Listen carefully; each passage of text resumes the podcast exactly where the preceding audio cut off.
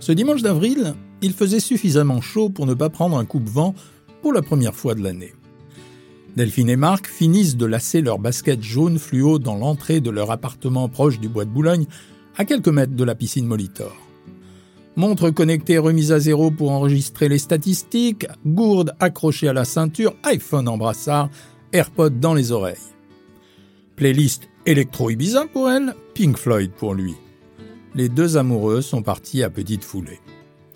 Marc 46 ans, pas trop de cheveux blancs, athlétique, mais avec une pointe de bedaine nourrie par quelques soirées arrosées.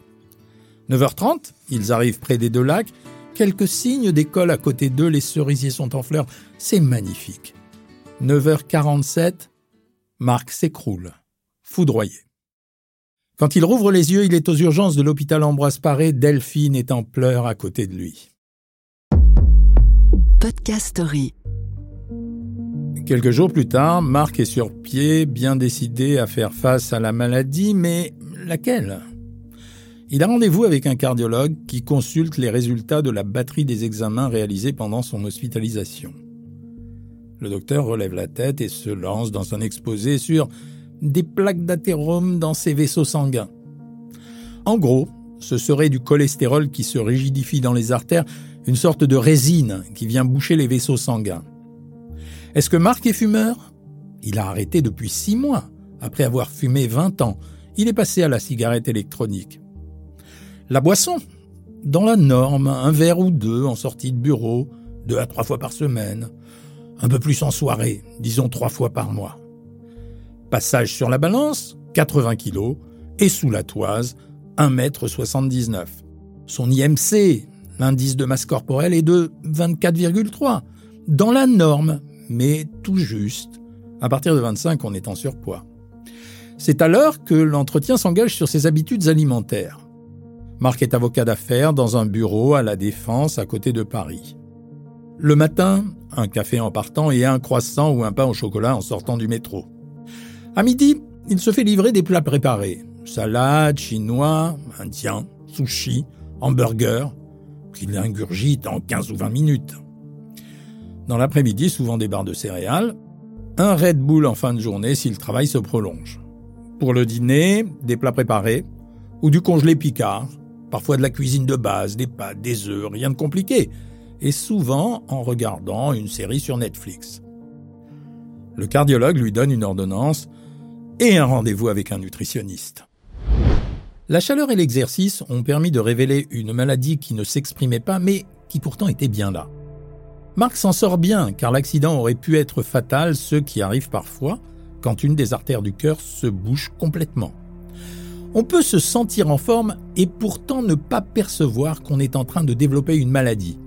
C'est la particularité de ce qu'on appelle le syndrome métabolique.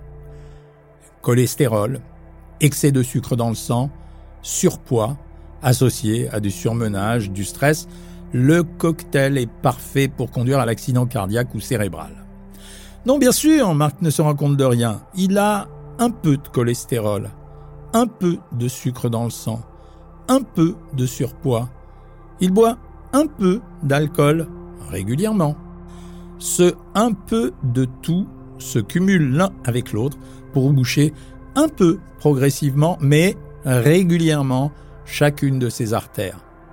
Jusqu'au jour où, le dernier un peu la bouchera complètement. La faute à tout ça, un croissant avec du beurre et du sucre le matin, une nourriture riche et salée tous les midis, commandée dans les fast-foods autour de son bureau et mangée à la va-vite, des plats ultra transformés tous les soirs en raison du manque de temps, une consommation d'alcool modérée tous les jours, mais régulière et conséquente à la fin de la semaine. Un Red Bull pour accélérer son cœur, pas de sport, pas de fibres dans son alimentation, aucune prévention puisque pas de temps pour aller chez son médecin. Et voilà, l'accident arrive, il a un traumatisme physique, mais aussi un traumatisme psychique, car il vient de frôler la mort et il s'en rend compte.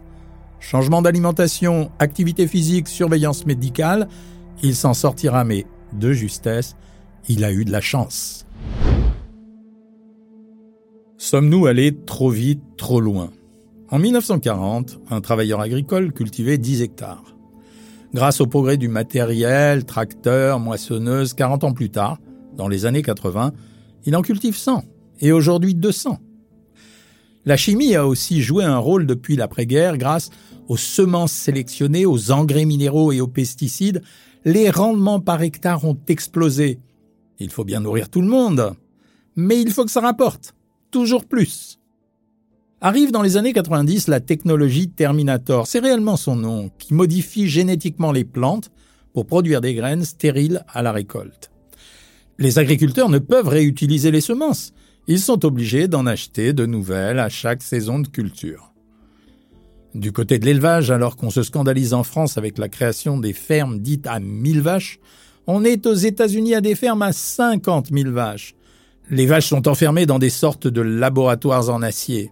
Tout est automatisé, la traite et la nourriture des animaux. Le rendement est fabuleux. Une seule de ces fermes peut fournir un verre de lait par jour à 3 millions et demi d'Américains. Et la viande, celle que nous trouvons dans les plats préparés, transformés et les fast-foods, les industriels l'achètent sous forme de pain de 10 kg sous blister. Cette viande est faite de morceaux peu nobles, arrachés mécaniquement aux os et à la peau des animaux abattus. On l'appelle du minerai de viande. Les morceaux sont compactés avec des additifs pour pouvoir les assembler et leur donner un aspect compact. Et ils ont de beaux noms, ces additifs. E450, E300, E250. Ce sont les pseudonymes du diphosphate tétrasodique, de l'acide ascorbique et du nitrite de sodium. Les cuisines industrielles ressemblent plus à des usines à gaz aujourd'hui. C'est à la fois rassurant de voir dans les reportages des gens limite habillés en chirurgiens cosmonautes, mais en même temps hyper angoissant. L'ère moderne de l'alimentation commence au début des années 50. Les réfrigérateurs entrent dans les maisons avec des congélateurs, les grands supermarchés ouvrent.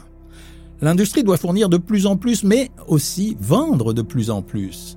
Elle se fait aider à grand renfort de publicité pour écouler la production. La population stocke la nourriture comme jamais. L'abondance alimentaire nous pousse à tester en permanence de nouveaux produits car nous sommes stimulés par les publicités. Nous allons même passer du bon vieux sandwich avec du vrai pain, du vrai fromage ou du jambon à des ersatz de sandwich faits avec des pains de mie industriels, chichement garnis de protéines et parfois de mauvaise graisse. Les faire pousser vite entraîne la perte du goût de beaucoup d'aliments comme nos légumes. Gonflés d'eau, la tomate n'a que sa couleur pour qu'on la reconnaisse, mais elle a perdu sa saveur. Les cordons bleus, n'en parlons pas, c'est un morceau de dinde reconstitué avec une préparation fromagère qui n'a rien à voir avec un fromage traditionnel et un jambon dont la couleur est d'une pâleur terrifiante. Et pourtant, le vrai cordon bleu, c'est un morceau d'escalope de veau avec un bon gruyère et une vraie tranche de jambon. Les beignets de poulet, de la viande hachée de bas morceaux de poulet, nettoyés, malaxés, comprimés, puis roulés dans un bain de chapelure et de matière grasse. Et pour conserver ces aliments, on est bien obligé d'utiliser de la chimie.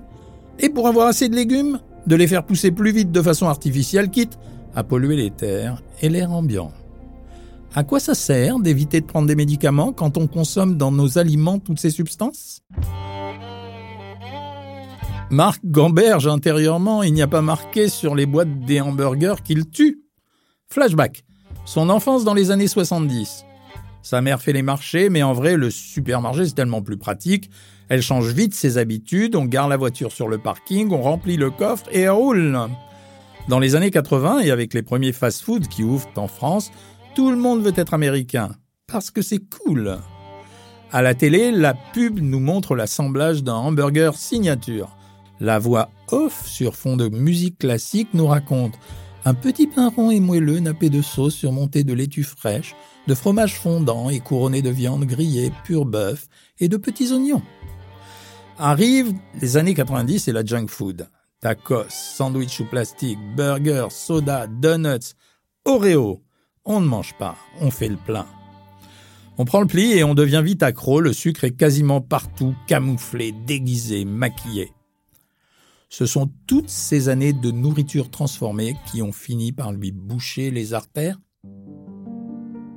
En passant devant une école, Marc pense à son fils Théo. Est-ce que du haut de sa préadolescence, il sait que le poulet est la matière première de son plat préféré, les nuggets? C'est tellement pratique et efficace pour nourrir les enfants qui boudent leurs assiettes. Aujourd'hui, dans les menus enfants des restaurants, il y en a toujours, c'est devenu la mode. Ça remplace le fameux steak haché frites.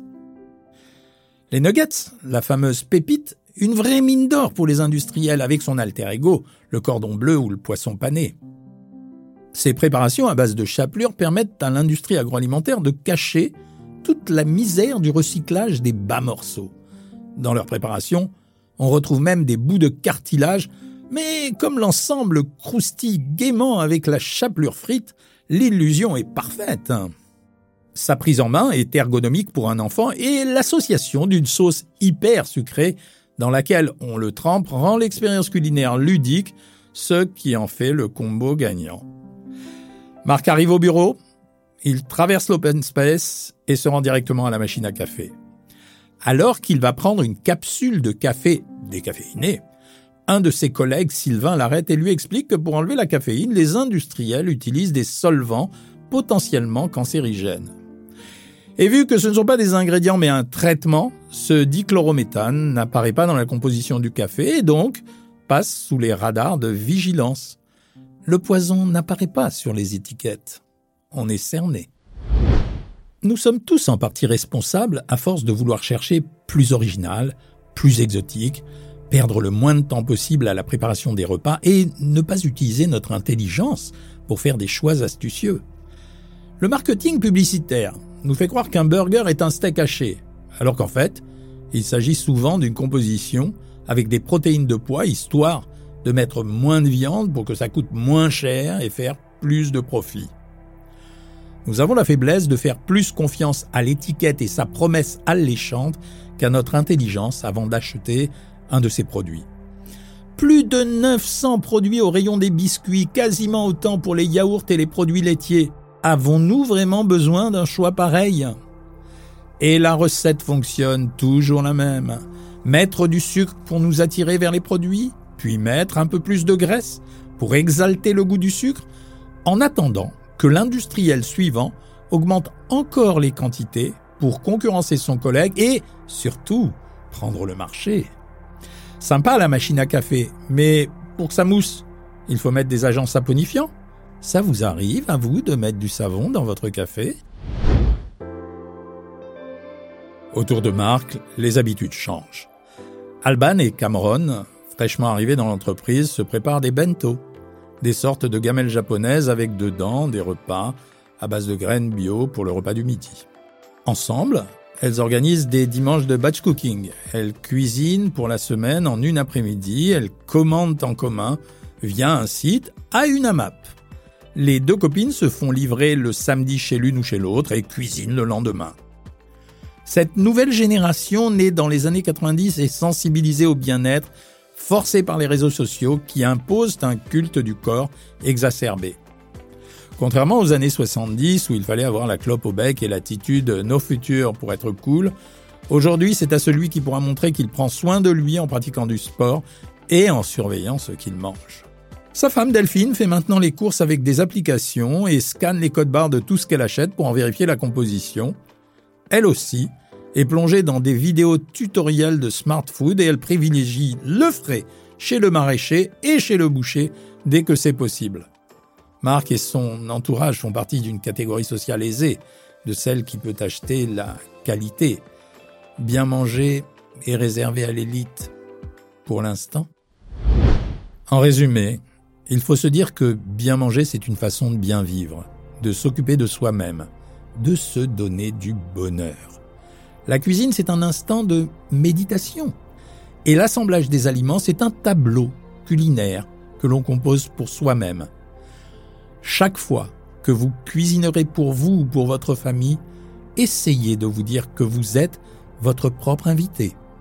Alors pensez à vous faire plaisir, choisissez ce que vous allez manger, préparez-le avec application et dégustez-le en prenant votre temps. Bien manger, c'est s'occuper de sa santé et en quelque sorte acheter un peu de temps de vie en plus pour éviter les maladies. Podcast Story. On a tous une histoire à écouter.